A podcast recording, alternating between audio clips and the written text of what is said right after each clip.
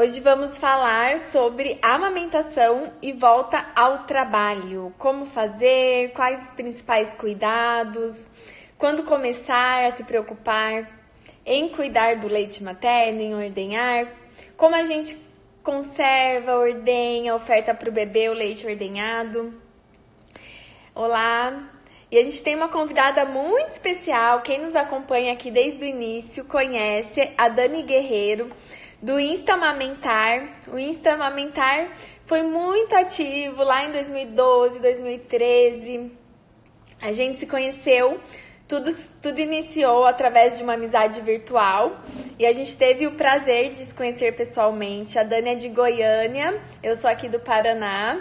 E coincidentemente temos uma amiga em comum e a gente nem sabia, que é a Carmen Cotrim. Então nossa amizade já se estende por anos e começou aqui no Instagram. O trabalho dela é lindo, então ela é uma estudiosa da amamentação, teve a experiência com o filho dela, mas ela vai se apresentar pra gente. E o de grande despertar foi com a volta ao trabalho, quando ela recebeu a orientação de desmame para essa fase. Mas vamos deixar ela contar, que ela vai contar com mais detalhes para nós e compartilhar a experiência dela.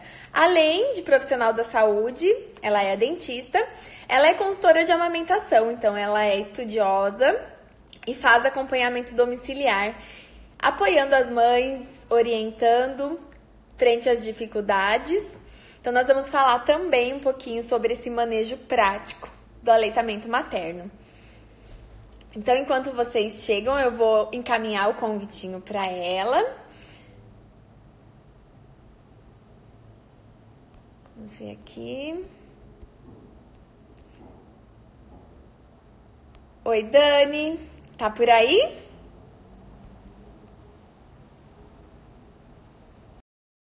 Enviado. Olá, doutora Rose, pediatra, nossa parceira também, já participou da nossa formação do Instituto Believe, do curso presencial. Boa noite. Oi. Oi, Dani! Boa Oi, noite! Boa noite! Que alegria! Seja bem-vinda! Muito obrigada, fico tão honrada de receber esse convite. Ai, eu que agradeço! Acho que eu não tenho nem roupa para isso. Dá aquela nostalgia boa, né? Nossa, Nossa, que saudade! Você fez o anúncio aí daquela época. Nossa, foram tantos anos já, né, Kátia? Uhum, uhum. A gente queria sair por aí abraçando o mundo, defendendo a amamentação, né? Nossa, a gente, a gente era brava, tinha muitos né? perfis ainda. A gente era brava. A gente era brava, não era? Era. Tudo para defender a amamentação. É, isso aí. Muito feliz, muito obrigada por você ter aceito o convite. É, você sabe o quanto eu admiro o seu trabalho, o quanto eu admiro você, o quanto eu aprendo e aprendi com você, né? Com a sua Nossa, é família. é recíproco. Admiração, aprendo, tudo, tudo. Uhum. Sempre foi assim. Que alegria. Dani, uma vez você compartilhou comigo e eu não sabia, né, da sua história. Eu não entendia como que um perfil tão lindo, com tanta informação boa, o Insta Amamentar, com duas profissionais que não trabalhavam não, diretamente com aquilo, né? E se dedicavam tanto.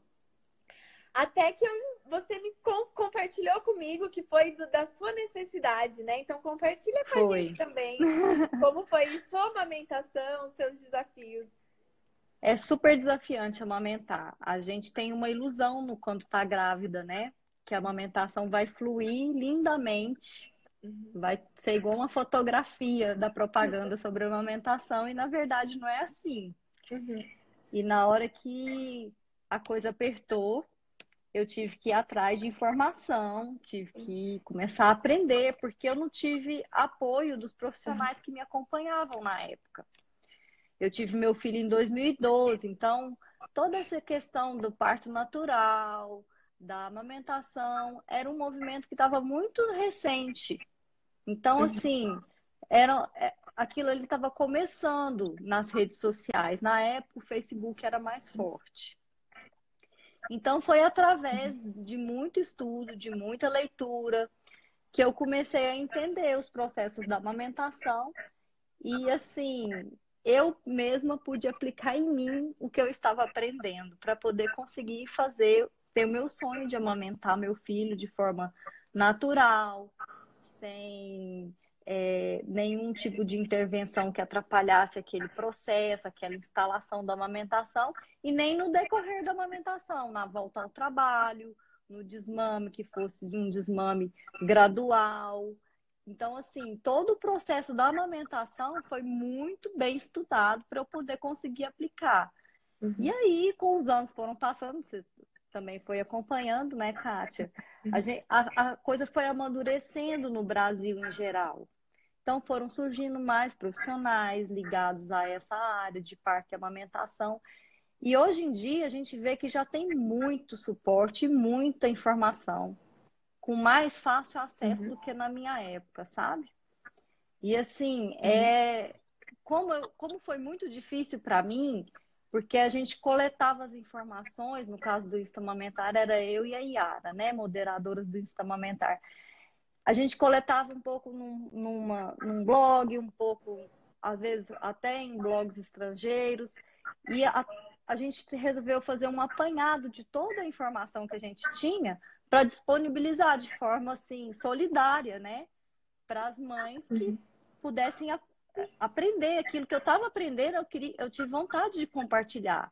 Porque no, a, a busca uhum. da informação foi difícil e também é, produzir o conteúdo também não foi uma coisa assim, é, aconteceu uhum. de repente. Eu fui produzindo aquele conteúdo, inclusive o conteúdo que está lá, que apesar de, do Estamamentar não estar ativo hoje, ele é um conteúdo super atual. Então a pessoa pode entrar lá, ler todos os Atual. posts que estão lá, que ele ainda é atual. Tudo que está uhum. publicado lá ainda serve. É muito então, embasado, foi essa a história. Né? Tudo é, muito sim. sério. Uhum. E Lógico quando a gente transfere completou... a linguagem para uma linguagem mais de é, rede social, uma linguagem menos técnica, né? Para a gente ter para as pessoas terem maior número de pessoas terem acesso a informação, porque é, é assim uhum. que, a, que a amamentação funciona, é com informação. Uhum. Certo. E quando o seu bebê completou né, o tempo de você voltar para o trabalho, você foi no pediatra e recebeu uma orientação, né? De... Sempre tem essas histórias, né, Kátia? É, então, assim, a gente vê que a amamentação no Brasil tem duas. Isso até na minha experiência como consultora de amamentação também tem duas fases, depende da mulher, né? Tem aquela mulher que vai voltar ao trabalho que ainda está em aleitamento exclusivo, e tem a mulher que volta ao trabalho que já na, está na fase de introdução alimentar. Então, tem uma ligeira diferença entre essas duas fases na volta ao trabalho. Então, eu sei que é um momento de extremo, vamos falar assim, preocupação, né?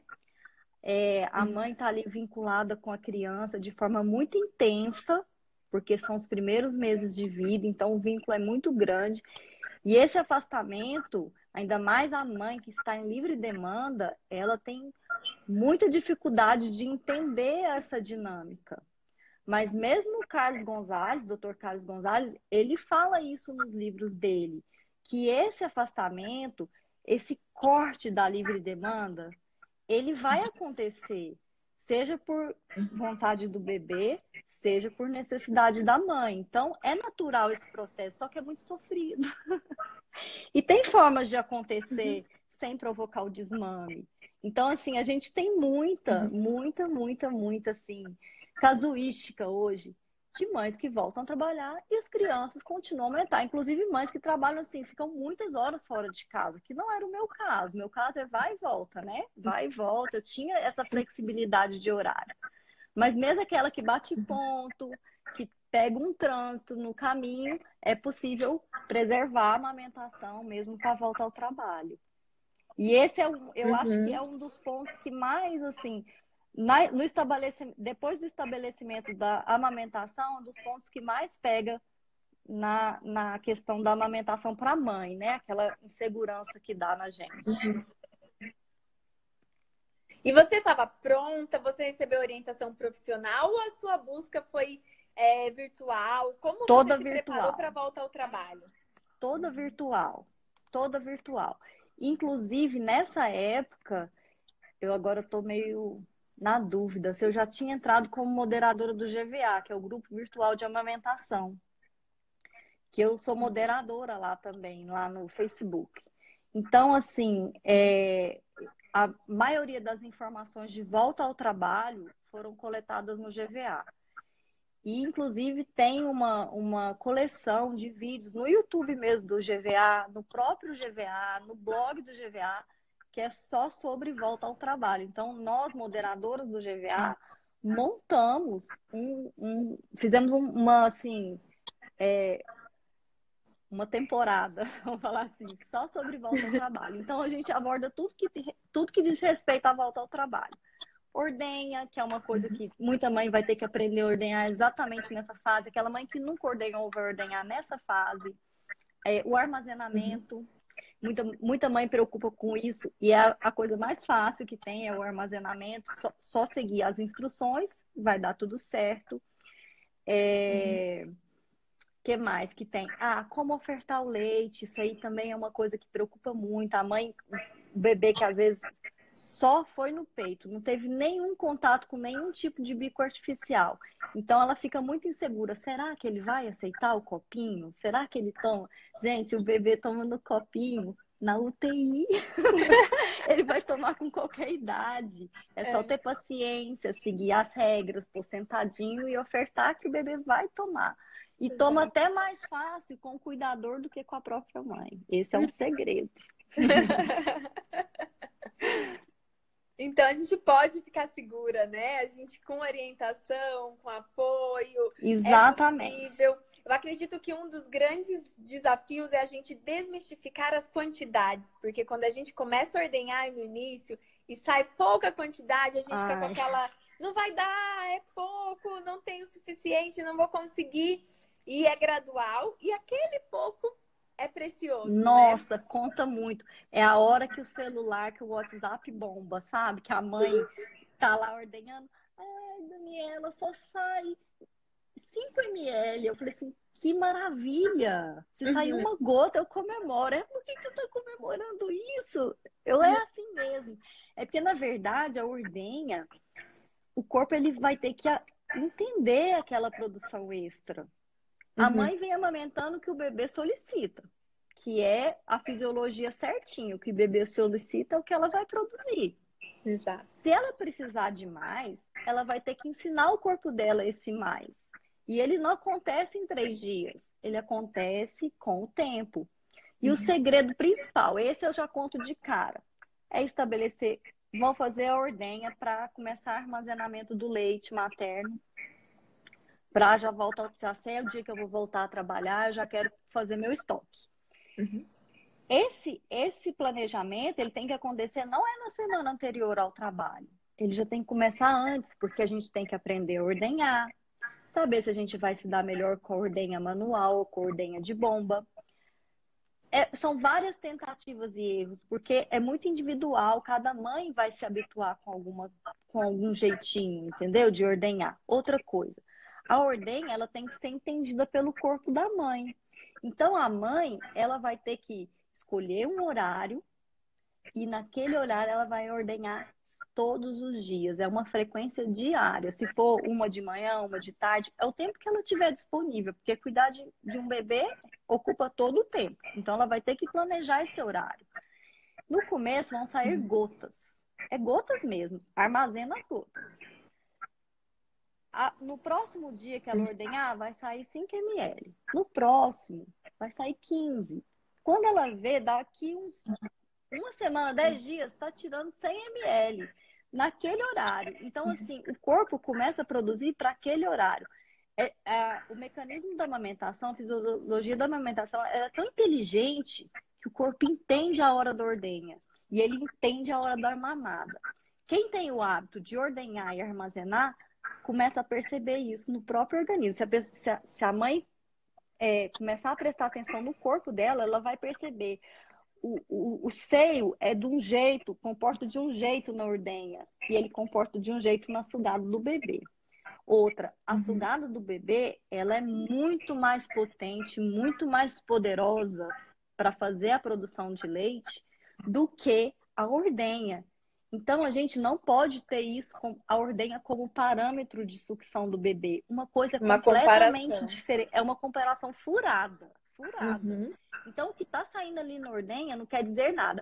Tanto porque seu corpo não entendeu aquela demanda, como porque a gente não pode comparar uma ordenha de língua, trabalho muscular, trabalho de todo o sistema estomatognático com uma bomba ou uma mão apertando o peito. Isso aí é incomparável, não tem comparação. E é inestimável, né? O contato pele a pele da mãe com o bebê, para toda a cascata hormonal. Tudo, toda a cascata hormonal, o olhar do bebê, o olhar, o toque, isso tudo faz muita diferença. Uhum. Então, é, eu, eu acho engraçado fazer essa comparação, mas é verdade. Em, em lugares que tem é, vacas leiteiras, as pessoas colocam música clássica.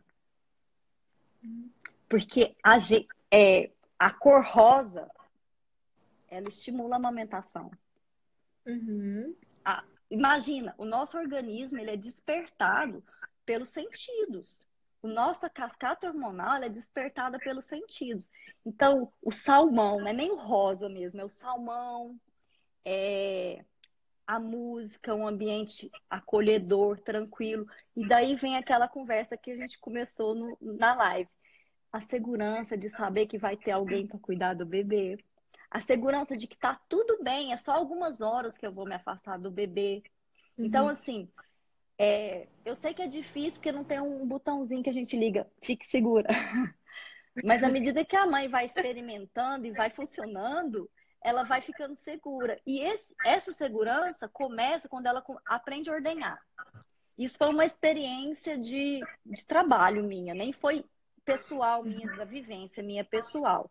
Foi uma experiência de trabalho. Eu comecei a perceber que quando a mãe prepara para ordenhar com prazo, além dela ter o estoque, que traz a segurança, traz a segurança de, de, sabe, aquele empoderamento, sabe, de saber que tá tudo bem, tá tudo bem. E na hora que o bebê vai fazer aquelas experiências do bebê usar o copo, que o, que o cuidador que vai ficar com ele vai ofertar no copo, ela vai ver que tá tudo bem. Não, não, o bebê não vai passar necessidade, ele vai estar tá bem encolhido. Esse distanciamento, ele faz parte. A gente não quer que ele aconteça, mas ele faz parte. Uhum. Então é isso. É, essa segurança começa né, na primeira gotinha da ordenha. Exato.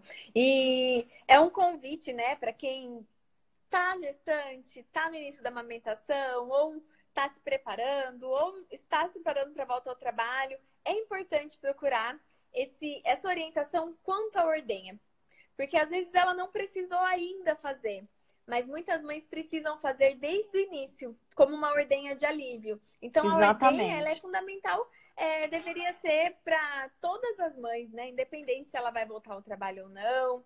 É, desde que o bebê nasce, a gente ser orientada como manejar direitinho o peito, para não traumatizar, para a gente ter eficiência, para a gente aliviar o peito, né? Para a gente doar o leite quando a gente tem a produção em excesso. As doadoras já vão tirar de letra, né? Porque já estão adaptadas ali a coletar, armazenar. Mas para quem nunca fez, então o primeiro passo é realmente aprender a ordenha. Quando a gente tem o controle, quando a gente tem a segurança, né? Que agora a gente consegue conduzir, ordenhar e gradualmente isso vai aumentando. Eu trouxe até um exemplo aqui, um frasquinho, um modelinho, né? A orientação, então, é que seja de vidro com a tampa plástica. Então, só para a gente é, orientar as mães que estejam assistindo, os profissionais, para quem não passou por isso, para quem não sabe as recomendações. Então, o, o todo leite materno para doação ou para ofertar para o bebê, preferencialmente deve ser armazenado em frasco de vidro com a tampa plástica. Essa é a forma orientada pelas recomendações oficiais. No começo, pode ser que a mãe colete pouquinho e tá tudo bem. O que não pode, né, Dani, para nenhum alimento, temperatura ambiente. Então a mãe ordenhou, coletou e esqueceu o leite em cima da bancada. Isso não. Então, ordenhou, tem que guardar o leite, resfriar ou congelar. Se ele for para usar rapidamente, eu não preciso congelar, eu posso deixar ele na geladeira por até 12 horas. Então, se eu coletar ele em determinado momento, ele pode ficar 12 horas na geladeira. Se eu preciso for estocar, se eu já estou coletando a mais do que a demanda do bebê, eu posso congelar o leite materno. Então, eu ordenho e congelo. Congelado por até 15 dias, que são as recomendações aqui nossa do Brasil. Quando a gente pensa, ah, mas eu ordenhei pouquinho, eu vou ter que ter 10, 15, 20 frascos. Não. Quando a gente vai congelar, a gente pode ir acrescentando no frasco. A única atenção é que a data de validade é a da primeira coleta, né? Então, o leite mais velho vai é, validar ali todo o leite. Então, eu posso ir colocando. Claro que eu não posso descongelar. Então, só para ficar claro, nenhum alimento congelado deve ser descongelado e congelado e consumido. Não. Eu congelei, ele permanece congelado. Aí, como eu faço? Eu, eu pego outro recipiente de vidro, faço a ordenha, abro o potinho só no momento de, de guardar esse leite. Então, eu guardo o leite em cima, já tampo imediatamente e congelo novamente. Então, eu não permito que descongele o leite que já estava congelado. Eu só vou acrescentando e congelando. Isso também vale para doação de leite. Então, toda doação a gente recebe. É, eu já trabalhei em banco de leite, né? É comum a gente receber os leites com as camadinhas, com as cores diferentes. Então não tem problema nenhum. Dani, você fazia. Era comum você fazer essa eu forma tive... gradual? Sim, eu tive hiperlactação, Kátia. Então, esse foi uma das questões que, eu, que me também fez correr, né, atrás da informação. Então, eu doei leite por um ano. Hum. Eu acho que eu extraí uns dois litros a mais. Uhum. Haja potinho, né? Aí eu pegava, era um potão mesmo, então fazia as camadas. Uhum. E é importante falar que descongelou, não pode mais. Ele vai ser ofertado naquele momento, mas ele depois tem que ser descartado. Esse leite Isso. que. Então, assim, essa é, você estava explicando aí, Kátia, eu lembrei de uma insegurança que aparece demais nas consultorias. É, e se desperdiçar o leite? Eu não quero desperdiçar, porque foi tão difícil armazenar, porque tem Boa. gente que tem muita dificuldade para extrair o leite e armazenar, ou porque não tem horário, não tem como dedicar tanta ordenha. Então, o que, que a gente, o que, que eu recomendo? Uhum. Lógico que no começo a gente não sabe o tanto que bebê mama e nem é para preocupar com isso. Mas você vai fazer uns potes lá, supondo um tanto de leite. Então, não faça um pote grandão e descongela tudo de uma vez que você acaba perdendo uma porção. Então, as porções vão estar lá congeladas, você tira um tanto. Na hora que for ofertado no copinho, do copinho, você não pega toda aquela quantidade que você descongelou, que tem que ser aquecido em banho-maria, isso também tem que ser explicado, né? Uhum. Você vai colocar, tipo, o bebê tá aprendendo a tomar com copinho nas primeiras vezes. Você tira um pouco daquele, daquela porção, oferece, vai derramar, vai, né? Normal. E, mas você não vai estar tá desperdiçando toda a porção. Então, as primeiras vezes que o bebê usar o copinho, colocar 10, 15 ml para fazer a experiência. Depois, quando ele pegar jeito, e vai ser muito mais rápido do que todo mundo pensa, aí já pode oferecer já com leite todo. Mas eu sempre falo para deixar uma parte separada. Uhum. Porque pode bater a mão, esbarrar, acidentes acontecem com qualquer pessoa. Então, assim, você sempre vai ter uma porção ali e a outra ofertando. Então, assim, uhum. essa é uma dica que vale a pena ser uhum. dada para ninguém desperdiçar a ordenha. É, perfeito, Dani. Então, para a gente só finalizar o processo da ordenha, é, essa dica é fundamental, principalmente quando o bebê tem a demanda menorzinha, se a gente descongelar esse leite e o bebê não usar o leite todo, vai ser desprezado. Vai totalmente desprezado. Ele não serve nem para outra. Ah, não, deixa eu pôr na geladeira para outra mamada? Não uhum. pode. Esse leite tem que ser totalmente desprezado. Então, a volta ao trabalho, igual eu falei no começo, ela é muito variável para a mãe brasileira, porque ela tem gente que tem licença de quatro meses, tem gente que tem licença de seis. E a gente não sabe quando que ela começou essa licença. Então, tem bebês que estão tá em aleitamento exclusivo. Então, esse bebê, ele não, ele, ele não pode desperdiçar o leite. Uhum. Então, é, essa, essa maneira de organizar essa, esse armazenamento e essa maneira de ofertar sem correr riscos de derramar essas coisas, ela tem que ser muito bem planejada. Uhum, isso. Aí, então, no início, quando o bebê é, vai mamar menos, faça porções menores para não ter desperdício. E a sobra limpa, né? O que está aqui no frasco, eu posso ir colocando para o bebê, mas o que sobrar no copinho ou, enfim, no recipiente, que é a sobra suja que a gente fala, aquela que o bebê já provou, já foi ofertado, essa sobra, se sobrar, precisa ser desprezada. Né? Então, é, são alguns cuidados com leite materno. E a forma de descongelar o leite é no banho-maria. Então, eu pego o frasco congelado, né? Posso até dar umas mexidinhas assim, com o fogo desligado, apenas na água quente. E aí ele vai descongelando. Não precisa ferver e não deve ferver, né? A gente não ferve o leite materno, a gente apenas faz o de gelo, deixa na temperatura adequada, confortável para o bebê. E é só provar aqui, ó. Uhum. Pinga uma Isso. gotinha aqui. É, é temperatura do corpo humano. Uhum. é, é, o que está no peito, é a temperatura do corpo humano. Não precisa ser mais quente que isso. Uhum. Perfeito. E a gente também pensa, né? Ai, mas meu bebê. A gente tem aquela quantidade da mamadeira cheia, como a gente já está batendo na tecla, mas eu acredito que a principal causa da insegurança né, materna. Então, aos pouquinhos, aquele pouquinho é acho que o cuidado principal não é com a quantidade, é com a oferta ideal. Evitar o desperdício, avaliar os sinais do bebê, né? Ofertar com calma ali para ele. E muitas vezes o bebê já vai estar comendo. Se for após os seis meses, esse bebê já vai comer.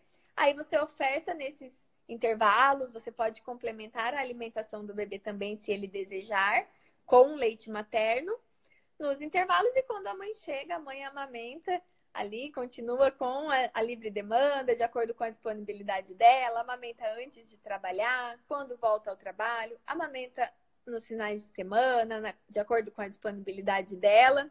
E aí a gente vai conquistando, né? Vai complementando, porque os alimentos que são complementares ao leite, então que o bebê comer tá ótimo dos outros alimentos, e ele continua com a amamentação.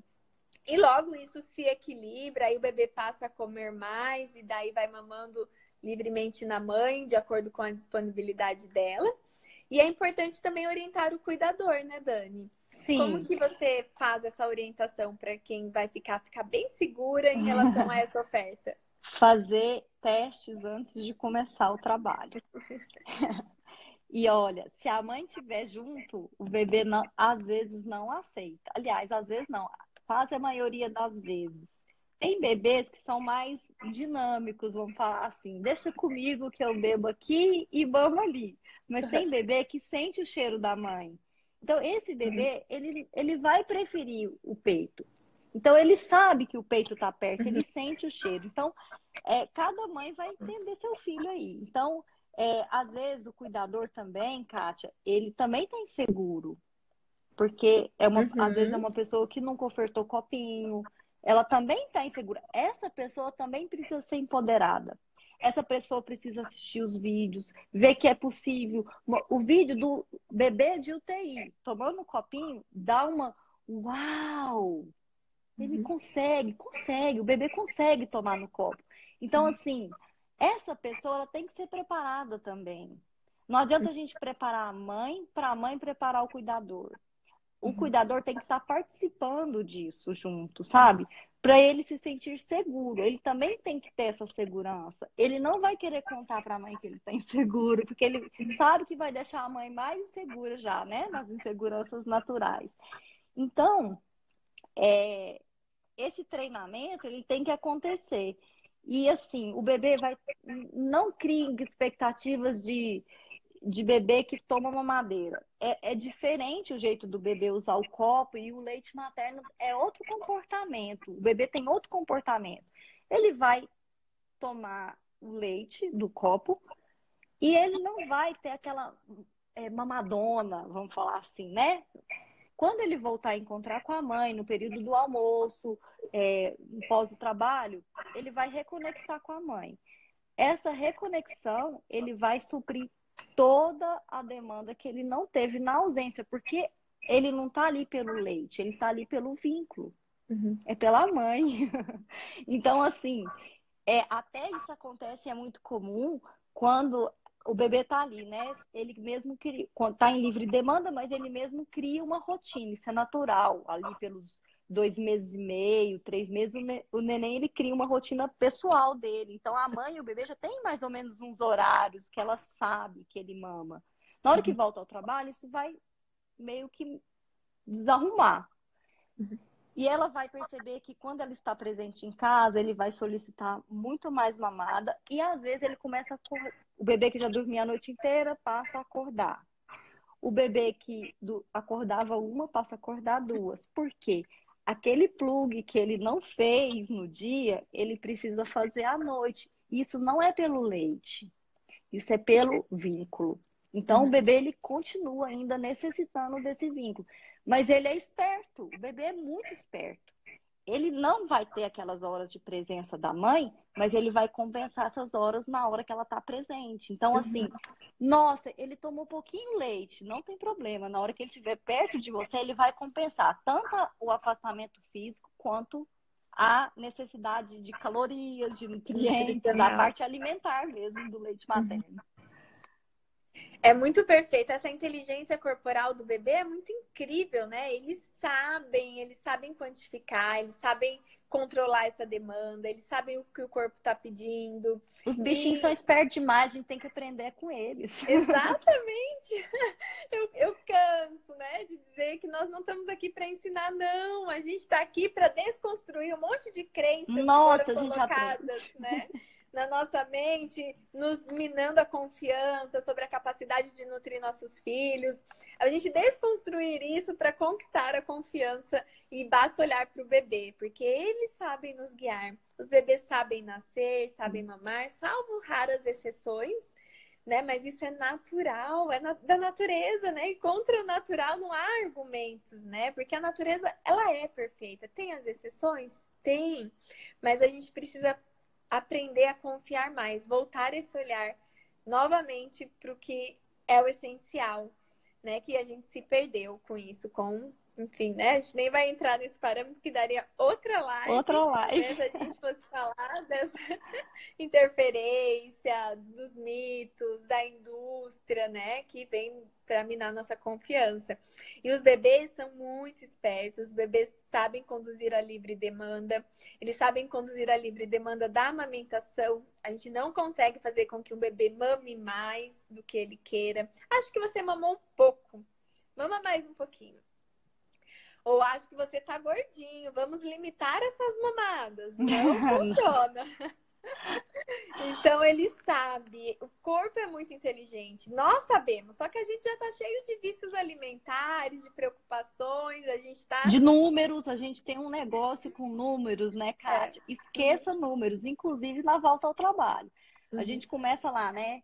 Tire a balança do pedestal, né? Igual o Dr. Carlos Gonzalez fala. É. é qualquer número. É esquecer o relógio, esquecer o tempo, os ml que você vai.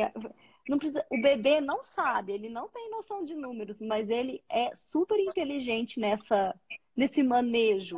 É só seguir o bebê que você está no caminho certo. Exatamente. E confiar, né? No, no, em você, no seu corpo, em vocês, em você e no bebê. E ele sabe conduzir. E quando passa os seis meses, começam os novos alimentos, eles também sabem conduzir, né? Quantificar isso. O corpo sabe e muitas vezes ele não tá nem aí para os outros alimentos no começo, porque ele sabe também que o mais completo é o leite materno, né? E aos pouquinhos ele vai comendo mais, reconhecendo, sabendo, opa, isso daqui é para comer, isso daqui também sacia minha fome. Mas ele tem a preferência pelo leite, então para a gente desmistificar também que o leite é é, causador né, da recusa alimentar do bebê, então isso é mito. O bebê precisa mamar mais do que comer no início. Então, é pelo contrário, a gente reduzir o leite ou tirar o leite com o intuito que o bebê coma é uma cilada, porque não é garantia que o bebê vai comer, pelo contrário, muitas vezes só piora, né, Dani? Você vai trocar uma quantidade de leite materno por um, um pedacinho de cenoura? Vamos ver qual que é mais nutritivo. Pegar mesmo mesmo volume, não tem comparação. É o alimento ouro, não né? Tem. Por isso que no caderno 23 do Ministério da Saúde é a alimentação complementar, porque quem manda é o aleitamento materno. Até o bebê fazer a troca. A troca ela leva meses. Tem bebê que aceita alimento logo que ele senta, né? Que é o, o, a, a, o visual fisiológico ali. Estou pronto para comer. Mas tem bebê que, mesmo que sente, ele ainda não aceita o alimento. É normal. Ele tem o leite, então ele está bem nutrido. Isso aí não é preocupação. E tem a volta ao uhum. trabalho que acontece nessa fase. Então, assim, aí casa uhum. a fome com a vontade de comer, né? Porque nesse momento que a mãe está ausente, o leite ordenhado serve para uma emergência, mas o bebê pode comer, se alimentar, né, com alimentação complementar nessa fase que, ele, que ela está trabalhando. Uhum, exatamente. É, eu tenho até um compartilhamento de uns áudios que a Melina gravou para mim, eu compartilho quando eu tenho a oportunidade. Ela dizendo que a Cida, né, a cuidadora que ajuda com as crianças, ela tem três filhos e passou por três voltas ao trabalho. Então, no terceiro, a Cida já estava muito encorajada e, e, é, e, é, crescente essa conquista, né? E, e, ela, e ela fala que a principal barreira foi em relação às quantidades mesmo. Depois que ela entendeu que não precisa de quantidades, que é aquele pouquinho que muitas vezes o bebê nem vai querer aquele pouquinho todo, né? Ele vai tomar, vai provar os outros alimentos e vai mamar efetivamente quando a mãe volta. Então vale a pena. Quando a gente fala de volta ao trabalho, não é eterno, né? É por um período isso, essa transição, essa doação, essa dedicação, porque a gente sabe que é uma dedicação, né, Dani? Então, o nosso desejo também é que as empresas, que os, os locais acolham isso, apoiem, deem essa oportunidade para as mães, né? Que tenham um lugar refrigerado para a mãe armazenar esse leite, que proporcionem isso. Hoje aqui em Maringá, nós temos o Comitê de Aleitamento Materno, onde conseguimos a licença maternidade estendida para todos os funcionários municipais. Então, todos ficam até seis meses e quando voltam, as creches, quem recebe essas crianças, é, temos vários locais e temos projetos para fazer pontos de coleta de leite materno na cidade. Então, todas as creches municipais são capacitadas para receber o leite materno ordenhado, ofertar para o bebê de forma adequada e receber essa mãe com liberdade. Então, quando a mãe quiser, ela pode entrar, tem a poltrona da amamentação, tem o cantinho da amamentação, tudo para que a gente consiga prolongar o tempo de aleitamento materno. Mas a gente sabe que não é em todo lugar e não são para todas as pessoas, né? Então já fica o nosso recado aqui, o nosso desejo, o nosso pedido, né? O nosso sonho mesmo, porque a gente acredita muito. E, e a gente conta com vocês, né? Com profissionais que apoiam, que incentivam, que também acreditam, porque é uma opção, né, Dani? A gente é, sabe. E que... assim, sem apoio profissional é muito difícil, Kátia, muito difícil. Que essa foi a minha vivência. Uhum. Fazer isso sem o apoio profissional é muito complicado. Uhum. Então, assim, na época, eu não tive pediatra que uhum, orientasse a amamentação inclusive desorientou a minha, amamentação. Muito que eu chorei, que eu achei que estava tudo acabado, peito caindo, mamilo sangrando. E não tive nenhum, nenhum, assim, inclusive orientações de mitos. Eu fui orientada com mitos. Então, assim, eu fiz caderninho, eu devia ter guardado isso. Caderninho anotava o horário que mamava, o intervalo, Sabe assim, a coisa, coisa bem Meu Deus, né? É, ninguém merece amamentar assim, né, Dani? Ninguém nossa, que loucura que era assim. aquilo. Ninguém... Nossa, que louco. Não é possível que a natureza fez a gente desse jeito. Eu questionava, tinha momentos de lucidez, né? Não é possível que é desse jeito. Mas é... hoje a gente já vê. A gente, hoje aqui em Goiânia, a gente tem pediatras que apoiam o aleitamento. A gente já vê que teve uma mudança muito grande, muito rápida. Isso, isso que a gente está falando de 2012. Em 2015, a, o cenário já estava muito melhor. Uhum. Hoje, quatro anos depois, já está muito melhor. Então, assim, é, eu, já, eu já tive é, casos de eu começar a orientar uma amamentação numa época e o bebê está sendo acompanhado por um profissional. E o profissional dá uma, uhum. uma desorientada ali no, no caminho. E os bebês de hoje, ele já faz a mesma orientação que eu. Então, você percebe que a pessoa busca essa informação. E assim, as mães começaram a buscar informações em diversos lugares onde ela não buscava antes. É, uhum. Com nutricionista, porque antes a mãe era uhum. muito focada só no pediatra. Então, ela busca com nutricionista, é. ela busca com enfermeira no banco de leite. Então, assim, ela, ela busca na internet, ela viu que a rede social não é um lugar que é de perda de tempo. Aquilo ali é, tem coisas valiosas na rede social que ela pode extrair dali, entendeu? No uhum. GVA, no Instagram que publica é, conteúdo como o seu. Então, assim, é, isso já é um plus da mãe saber onde buscar, que, que profissional que pode me orientar. Porque quando você tem um profissional do lado, o negócio flui com muito mais tranquilidade. Hum. Muito mais tranquilidade. Porque a gente busca essa segurança, né? A gente busca essa confiança. A gente quer que aquele profissional que a gente acredita nos transmita isso. Mas né? isso Agora, não é maldade do profissional, sim. Não, é falta. Naquela falta época que a gente era brava, a gente ficava brava. a gente ficava muito brava com essas coisas. É só uma, uma, uma questão de que não tinha informação. Não, a, não tinha preparo. Era, muito, era, era, falando porque eu busquei essa informação, era muito complicado buscar essa informação de forma assim confiável tem que ser com evidência científica, tem que ser baseado em evidência científica, porque senão a gente vai estar trocando um mito por outro. Então, assim, até que isso se, se sedimentou como conhecimento, leva tempo. O profissional também se atualizar. Eu, eu falo isso até na minha, na minha outra profissão, que eu sou dentista. É, quando eu me formei há 20 anos atrás, a gente restaurava qualquer machinho que a gente via no dente. Hoje, hoje a gente não faz mais isso, hoje é muito mais preventivo. A odontologia é muito mais preventiva. Na amamentação, o amadurecimento profissional está acontecendo do mesmo jeito.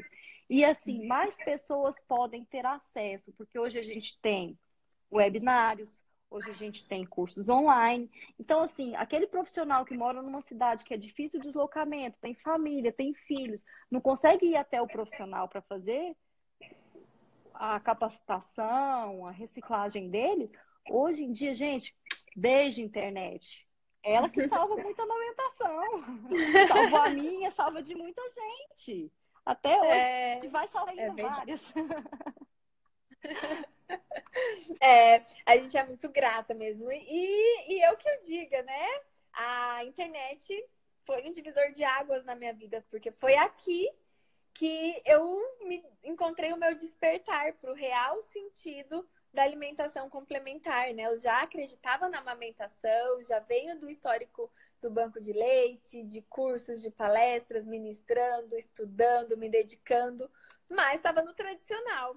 Quando eu conheci o BLW, que foi esse universo lindo, né? Que é também, a gente pode falar em outro momento, que BLW, gente, não é comer com as mãos, é uma abordagem, não é um método inventado, não é nada disso que vocês veem por aí de forma radicalizada, né? De forma hum, protocolada, não é nada disso. E ele fez veio ao encontro, né? Veio assim para fechar com chave de ouro tudo aquilo que eu acreditava não, eu vi esse nascimento seu aí, eu vi. É.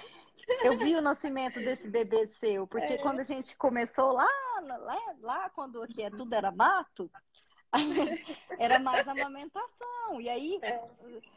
na, tanto é que na época da introdução do alimentar do Rodrigo, tinha muita descoberta, né? Que ele fez a introdução alimentar, acho 2013. Então, assim, uhum muito, é, é, tudo muita novidade, né, Kátia? A gente é. foi. A gente pôs nosso filho de cobaia. Mas funcionou. E E aí, aí eu, como, que mundo é esse, né? Quem são esses bebês? Mas não é perigoso, isso não engasga. E aí vocês lá já aplicavam. Um beijo para Carmen Cotrim, que está aqui nos acompanhando também, né? Nossa, foi, é minha musa até hoje, inspiradora de, da confiança e vocês. Então, sou muito grata, porque aqui, foi aqui, né, no Instagram que a foi. gente se conheceu e que a gente se fortaleceu. É, e que transformou minha profissão, transformou minha vida, transformou a minha maternagem, né? Hoje eu tenho um novo olhar para tudo isso. E que rede linda que a gente formou, né? Que, que coisa linda que surgiu de tudo isso. Sou muito grata, muito mesmo. Eu também, Kátia, muito grata. Assim, eu, eu sou outra pessoa. Uhum. A, cada, a cada fase que eu passei do meu filho, é, é um caminhão, é um turbilhão de novidades inseguranças. E a gente vai com coragem fazendo. E, e quando a gente supera, é muito gratificante. Quando a gente a, aprende, quando a gente passa esse aprendizado para outras pessoas, é tão bom, é tão bom, assim, me enche, me enche, assim, por dentro, sabe? Uhum, sim, eu sinto isso. E foi assim que surgiu o Insta Amamentar, né? Foi. Uma vez você compartilhou comigo e falou, não, é, eu consegui amamentar com informações virtuais e hoje eu faço Foi. isso para outras mães também era tudo lido era tudo era tudo texto aí é, eu tinha que, alguns eu tive que traduzir e aí eu tinha que elaborar de uma linguagem fazer né escrever mesmo de, com uma linguagem mais acessível com que não ficasse tão entediante porque os textos né científicos são entediantes você não quer ler aquilo né é. e tornar aquela linguagem mais gostosa de ler colocar um pouquinho de humor, porque senão fica muito, muito preocupante a coisa. Então, assim, tem que ter um equilíbrio, é. né, para atrair as pessoas, para despertar uhum. as pessoas para aquilo e ver que é o natural. Sim. Dani, é, eu queria. Eu sei que o nosso tema é amamentação em volta ao trabalho, mas eu queria que a gente está partindo para os minutos finais, que você é, me ajudasse nisso, né? Nesse combate de outro grande mito, que é do leite materno e a cárie. Uma vez você ah. me salvou aqui no Instagram, porque eu publiquei, né? Leite materno não provoca cárie, não provoca cárie. E não provoca cárie. Ele e é você foi ameaçada, inclusive. né? Eu fui aqui chicoteada e eu falei, foi mesmo. pelo amor de Deus, me salve. Você delicadamente, né?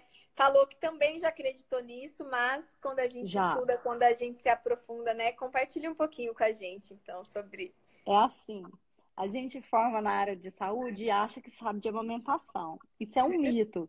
Nem o pediatra sabe, o dentista, o pediatra também não sabe. Nutricionista não sabe. Imagina, enfermeira todas que mexem com aleitamento materno, são minhas. Fono também não, não. tá? Que eu tenho uma amiga, a, a Rai também, ela mexe só com aleitamento materno, ela, eu, eu sei que não tem. Então, existe assim, a gente pincela a amamentação na nossa graduação. Uhum. Então, fica os mitos. Os mitos permanecem. E aí, o que, que acontece? Eu passei um bom tempo acreditando que o leite materno provocava cáries. E isso, gente, está largamente documentado. Não tem, não tem como assim. É... Você não vai discutir. É como discutir que o, o sol nasce e se põe. Não tem como discutir, porque não provoca cárie. Se a gente for pensar antropologicamente na questão, a gente não ia ter dentes. Porque pensa, a gente não escovava o dente há 300 mil anos atrás, no tempo das uhum. cavernas. Uhum. Como que o, o, ser humano ia sobreviver, ia formar duas dentições se o leite materno provocasse cáries?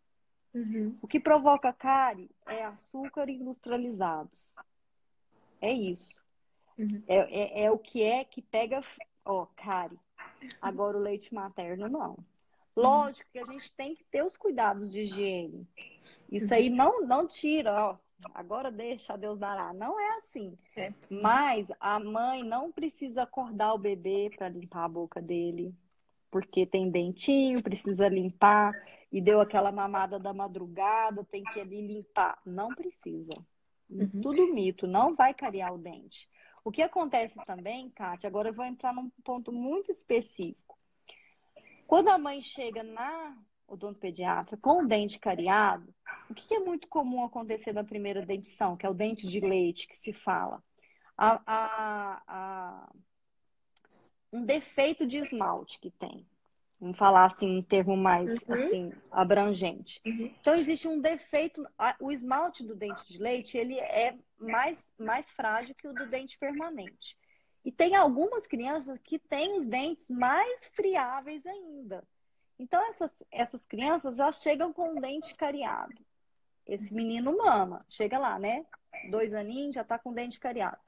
Esse menino mama. O, o, o dentista, ele não pergunta nem se deu bolacha de maisena ou se deu danoninha. Ele mama. Essa é a primeira pergunta que ele faz. Mama. Ai, ah, então é isso. Mas nunca é. Nunca tenta investigar aquela dieta daquela, daquele bebê para investigar se tem outro ali concorrendo, entendeu? Para pôr a uhum. culpa. Uhum. Então existe muito esse mito porque ficou ficou como assim, manga com leite passa mal, sabe? É, é, é uhum. é mais um. E não é. provoca. E a lembrando também, né? E o que, que acontece? Que o que, que aconteceu? Alguns estudos que demonstram isso, né? Sim. Cari com, com, outro, com leite, essa criança já está comendo outros alimentos. Não está Exatamente. exclusivo. É, porque tem, tem neném que o dente nasce muito mais cedo, cinco meses, nem, nem dá, mas tem neném que vai quase um ano sem dente. Então, assim, a criança normalmente já vai ter começado a introdução alimentar. Então, não existe uma investigação, vamos ver direitinho aqui o que, que essa criança tem na dieta. Não tem essa investigação. E tem uma tendência a culpar o leite materno de primeira mão. Outra coisa, essa, essa amelogênese imperfecta que tem, que é uma, um esmalte mais friável, mais, é, mais fácil de cariar, ele é muito comum. Então, já chega cariado. O dentista não teve a oportunidade, agora não, agora as mães já levam bebês no dentista, mas teve uma época que não levava, levava só quando já tinha a cárie. Então, é. o dentista não olhou o dente quando ele estava íntegro. Ele não sabia que o dente tinha essa amelogênese imperfeita. Aí uhum. ele culpa a higiene que estava deficiente, o alimento que o bebê comeu, mas não, não, não, teve, não teve como perceber o fator local, porque não teve um exame clínico antes. Então, existia essa, essa, é, essa, essa deficiência, porque a uhum. criança não ia tão cedo ao dentista, que foi a partir daí que se criou todo o mito. O, de, o, o bebê já chega cariado, o dentista não sabia como era o dente antes. E é a partir disso aí que constru... foi construído esse mito que o leite materno provoca cárie. O leite Exato. materno não provoca cáries. Lindo isso. Muito obrigada, Dani. Senão os bezerrinhos tinham cárie da mãe deles também, né? Os porquinhos também tinham é. cáries da mãe. Os cachorrinhos também iam ter cárie do leite da mãe deles. E não tem. Por que, uhum. que o ser humano tem? Será, hein? Será que ele come laço de maisena e danoninho? será, né? né? Será? O que, será? Que Todos os outros mamíferos tem. não têm e o ser humano tem. Por que será, hein, gente? Isso, né? A natureza, ela nos diz tanto. Quando a gente olha para os animais, a gente aprende tanto com eles, né? É tão perfeito. E a gente insiste em interferir, a gente insiste em ir para o caminho contrário, né? Em questionar, em duvidar contra o natural. Então não tem certo e errado, né, Dani? Mas não há nada que me convença que o natural não seja o ideal, que o curso natural a gente sempre vai para o melhor caminho. E é emergencial a gente resgatar isso, né? Não dá para fechar os olhos e falar, não, isso é bobagem, não dá mais. A gente está vendo aí as nossas crianças cada vez mais, né, com patologias. O bebê clama pelo natural. Uhum. Mesmo quando a mãe quer impor o ritmo dela, eu quero impor que seja assim quero impor que dorme assim, eu quero impor que come assim. O bebê não aceita. Ele só aceita o natural, porque ele está tão puro, ele está tão livre de cultura, de mitos, que ele só vai seguir o fluxo natural. A gente não consegue impor isso para o bebê. Quando a gente para e observa o bebê, é a hora que a gente aprende e vem toda a segurança. É, exato. Então, sem regras, sem horários, sem tempo determinado. Olhe, sem números. Não, não olhe para o relógio, olhe pro bebê, se conecte com o seu bebê, confie. Se você vai voltar para o trabalho, vá com confiança. Confie em quem está entregue o seu bebê de coração para quem vai cuidar dele. Isso faz muita diferença, né, Dani? A cuidadora precisa saber que você confia nela. Exatamente. É uma, uma confiança alimenta a outra confiança. Uhum. É uma via de mão dupla. Se uma vai desconfiada, a outra já fica insegura. Então, uhum. mostre para a cuidadora que você está confiando nela. É importante uhum. até dizer com palavras. Exato, lindo, perfeito. E é possível, capricha na ordenha, nos cuidados do leite materno. Começa um pouco antes, né? Não deixa Começa um pouco antes. Hora, o um copinho, antes. a ordenha, tudo antes. Uhum, exatamente. Todo mundo ensaia para fazer um espetáculo, não tem jeito. Verdade, Dani, é isso aí. Eu quero agradecer. Eu, eu ficaria aqui a noite inteira conversando com você, mas nós estamos aqui ó, nos dois últimos minutos. A live vai desligar. Se a gente não desligar, ela vai desligar, infelizmente. Então, quero te agradecer de coração pelo convite, eu pela sua troca, pela sua doação preciosa aqui pra gente. Um beijo grande, cheio de admiração, de gratidão. E obrigada por tudo mesmo, por tudo sempre. Obrigada, Kátia. Admiração assim plena e absoluta em você também. Incrível, eu que agradeço. um beijo pro Rodrigo, tá? Um beijo para todo mundo e um beijo para todos que estão aqui nos acompanhando, para Carmen, para Mona Lisa, para Andréia, para o Mário, para todos do Instituto Believe, para todas as mães, para as nutris, para a doutora Rose. Um beijo grande. Até a próxima. Fiquem com Deus. Obrigada por nos acompanhar. Boa Obrigada. noite. Tchau, Boa tchau. noite, gente.